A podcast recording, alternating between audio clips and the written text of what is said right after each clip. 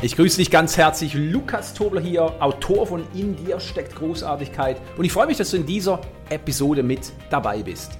In den nächsten vier Episoden tauchen wir in mein Buch In dir steckt Großartigkeit ein. Was würde es dir bedeuten, wenn du das Vertrauen in dich gewinnst und deine wahre Größe leben könntest? Nun, sehr viele Menschen spüren, dass ihre Zeit gekommen ist, die kleine Box, in der sie sich gefangen halten, zu verlassen. Sie erkennen, dass sie bereit sind, neue Wege für die Verwirklichung ihrer Herzenswünsche zu gehen. Denn im Innern wissen sie, dass ihnen die Rückverbindung mit ihrer Schöpferkraft ermöglicht, sich in ihrer unbegrenzten Großartigkeit zu zeigen. Geht es dir gleich? In dieser Episode sprechen wir über das viel diskutierte Thema, was ist meine Lebensaufgabe und was das Gegenwärtigsein damit zu tun hat. Ich lese aus dem Buch. Die innere Haltung ist entscheidend. Wie gut wir uns auch vorbereiten, Prioritäten setzen, sie befolgen und beharrlich an unserem Weg festhalten, ohne die richtige innere Einstellung führen alle Anstrengungen nicht zum Ziel. Wenn wir zum Beispiel unsere Idealfigur erreichen möchten und mit dem regelmäßigen Training beginnen und eine Ernährungsumstellung vornehmen, werden wir unser Ziel nicht erreichen, Solange wir unbewusst glauben, ich bin zu dick, mein Stoffwechsel arbeitet zu langsam, abnehmen ist schwierig und zu anstrengend. Unsere Handlungen werden durch eine solche Haltung mit Zweifeln vermischt und führen letztlich zum Versagen. Auch Napoleon Hill verweist darauf, Voraussetzung jeglichen Erfolgs ist nämlich, dass wir unsere drei Todfeinde Unentschlossenheit, Zweifel und Angst erkennen und besiegen. Die Energie, die wir zu Beginn einer Handlung und Aktivität in sie hineinbringen, ist unweigerlich auch im Endergebnis enthalten. Denn Energie wird niemals kreiert oder zerstört. Sie ist. Sie fließt durch uns und wird durch uns gefiltert. Erst durch unsere innere Haltung gewinnt sie eine positive oder negative Flussrichtung. Die richtige innere Haltung bildet also das Fundament für die Produktivität und Effektivität und stellt sicher, dass wir längst vor dem Erreichen des Ziels Erfüllung auf unserem Weg erleben. Was die Lebensaufgabe beinhaltet. Wir haben gesehen, dass Produktivität und Effektivität verbunden mit Erfüllung zu Fortschritt führt.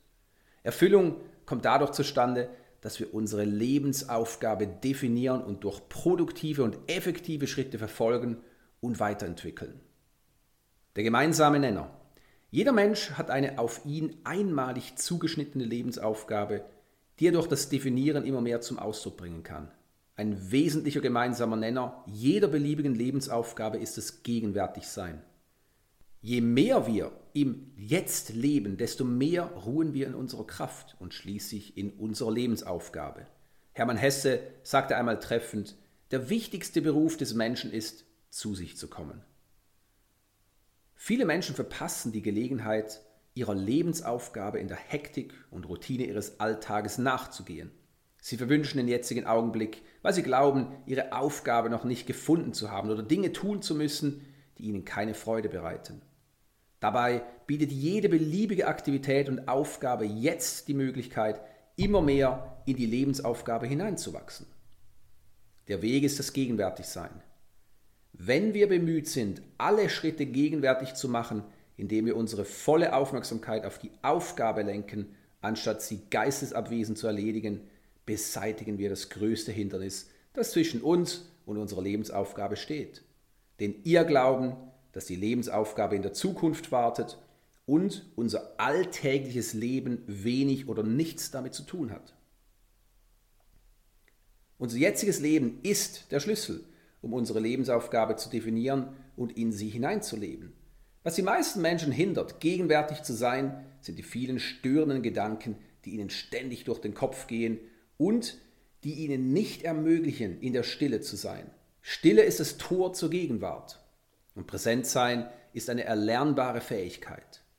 Ohne Gegenwart können wir unsere Lebensaufgabe zwar leben, doch wahre Erfüllung finden wir nur im Hier und Jetzt. Stille anstatt zu viele Gedanken. Gegenwärtig sein bedingt zu lernen, wie wir auf Knopfdruck abschalten.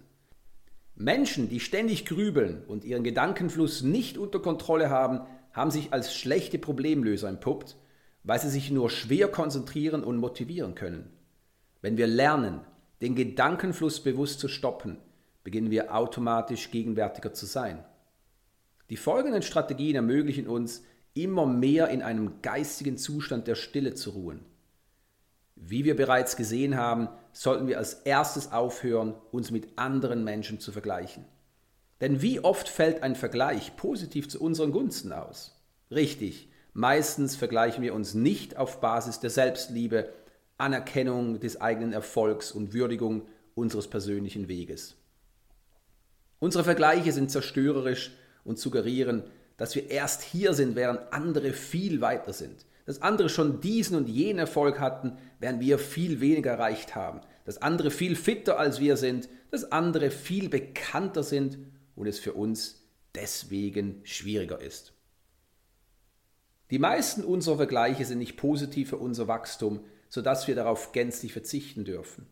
Sie verursachen zu viele Gedanken über die angebliche Unzulänglichkeit unserer Situation und Person, über die wir uns den Kopf zerbrechen können. Wenn wir aufhören, uns mit anderen zu vergleichen, schaffen wir eine wichtige Grundvoraussetzung, um den negativen Gedankenfluss gezielt immer mehr zu unterbrechen. Die meisten Menschen kommen nach einem Arbeitstag mit der guten Absicht, Zeit mit ihrer Familie oder sich selbst zu verbringen nach Hause. Stattdessen können sie sie nicht abschalten und ihre Energie ist so aufgebraucht, dass sie sich gerade noch vor den Fernseher setzen oder sich mit dem Handy beschäftigen können. Sie lassen sich von einer mehr oder minder positiven Informationsflut zudröhnen. Sie spüren durchaus, dass sie ihre Gedanken dadurch nicht stoppen können und sie fühlen sich unruhig. Im Innersten wissen sie, dass ihre Kinder Zeit mit ihnen verbringen wollen, sich ihr Mann oder ihre Frau einen gegenwärtigen Austausch wünscht oder Qualitätszeit mit sich selbst dringend nötig ist. Doch so sehr sie es wollen, die Gedanken haben sie im Griff, sodass sie unmöglich abschalten können. Den Kreislauf durchbrechen. Der wichtigste Schritt liegt darin, dass wir unseren Gedankenfluss bewusst stoppen. Wenn wir beobachten, dass wir zu viel oder negativ denken, können wir uns angewöhnen, diese Gedanken vehement aufzuhalten, indem wir Stopp rufen. Wir sind die Meister unserer Gedanken und bestimmen, welchen Gedanken wir mehr oder weniger Bedeutung und Gewichtung schenken möchten. Oft lohnt es sich, unsere Gedanken von Hand aufzuschreiben, um sie nicht länger im Kopf zu haben. Dazu zählen auch die Aufgaben und Prioritäten, die wir uns für heute vorgenommen haben. Solange wir sie nicht aufschreiben, schwirren sie ungreifbar im Raum umher und die Wahrscheinlichkeit, dass wir uns überfordert fühlen und sie nicht umsetzen werden, steigt drastisch an. Durch das Aufschreiben schaffen wir mehr Raum, um Beobachter der Stille zu werden, die sich in jedem Augenblick in uns befindet. Diese Stille können wir umso mehr durch die regelmäßige Meditation erleben. Für die besten Ergebnisse werden zwei 20-minütige Meditationen täglich empfohlen. Mich fasziniert das Meditieren seit meinem 18. Lebensjahr, doch ich begann erst 2005 mit mehr oder weniger regelmäßigen Meditationen. Im Januar 2017 entschied ich mich, das tägliche Meditieren zu einem Fixtermin für die Dauer meines Lebens zu machen. Bis heute verging kein einziger Tag, an dem ich nicht mindestens 20 Minuten lang meditierte. Und diese Gewohnheit führe ich fort, denn tägliches Meditieren hat wesentlich dazu beigetragen, dass ich inneren Frieden und Erfüllung gefunden habe. Viele Menschen sind der Meinung, dass sie nicht meditieren können, weil ihnen zu viele Gedanken durch den Kopf gehen und sie nicht zur Ruhe kommen können. Gedankenlehre ist nicht das Ziel. In der Tat ist die Gedankenlehre weder eine Voraussetzung, um erfolgreich zu meditieren, noch das Ziel der Meditation. Gedankenlehre ist die automatische Folge der kontinuierlichen täglichen Meditation. Die Wahrheit ist, jeder Mensch kann meditieren. Wir brauchen uns lediglich aufrecht hinzusetzen, die Augen zu schließen und uns auf den Atem zu konzentrieren. Wenn wir abdriften, lenken wir unsere Aufmerksamkeit erneut auf das Ein- und Ausatmen. Ob uns tausende Gedanken durch den Kopf gehen oder wir das Gefühl haben, dass wir uns nicht entspannen können, ist nicht bedeutsam. Durch das bewusste Beobachten des Atems rauben wir den Gedanken die einzige Kraft, die ihnen ihre schöpferische Wirkung gibt, unsere Aufmerksamkeit. Zu viel Grübeln oder negative Gedanken rühren oft daher, dass wir nicht handeln. Wir stehen vor diesem riesigen Berg, den wir besteigen möchten und fühlen uns überfordert. Dieser Berg kann ebenso gut für das Haus, das ausgemistet werden soll, sowie das Buch, das wir schreiben oder das Gewicht, das wir verlieren möchten, stehen. Das Aufschieben führt zu Zweifeln und die Gedanken kreisen immer mehr um, wie soll ich es jemals schaffen? Mir fehlt die Zeit, Erfahrung und das Geld oder ich weiß nicht, wo ich beginnen soll. Diese Unsicherheit verdichtet sich immer mehr zu einem perfekten Gedankenchaos, das innere Unruhe unmöglich macht. Stattdessen können wir uns auch fragen, was ist der kleinste mögliche Schritt, den ich jetzt umsetzen kann? Wenn wir ihn befolgen, lösen sich alle belastenden Gedanken wie von selbst auf. Hey, Lukas hier, danke, dass du dir diese Episode angehört hast. Hier ist etwas ganz Wichtiges. In Zeiten der Veränderung tendieren die meisten Menschen dazu, sich und ihre Liebsten zu beschützen.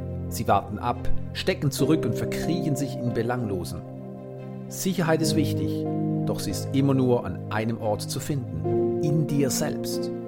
Wahrscheinlich erkennst du, warum Abwarten eine schlechte Strategie ist, denn es geht jetzt darum, dass du dich gezielt weiterentwickelst. Mein Buch In dir steckt Großartigkeit ist voll mit Impulsen, wie dir das gelingt.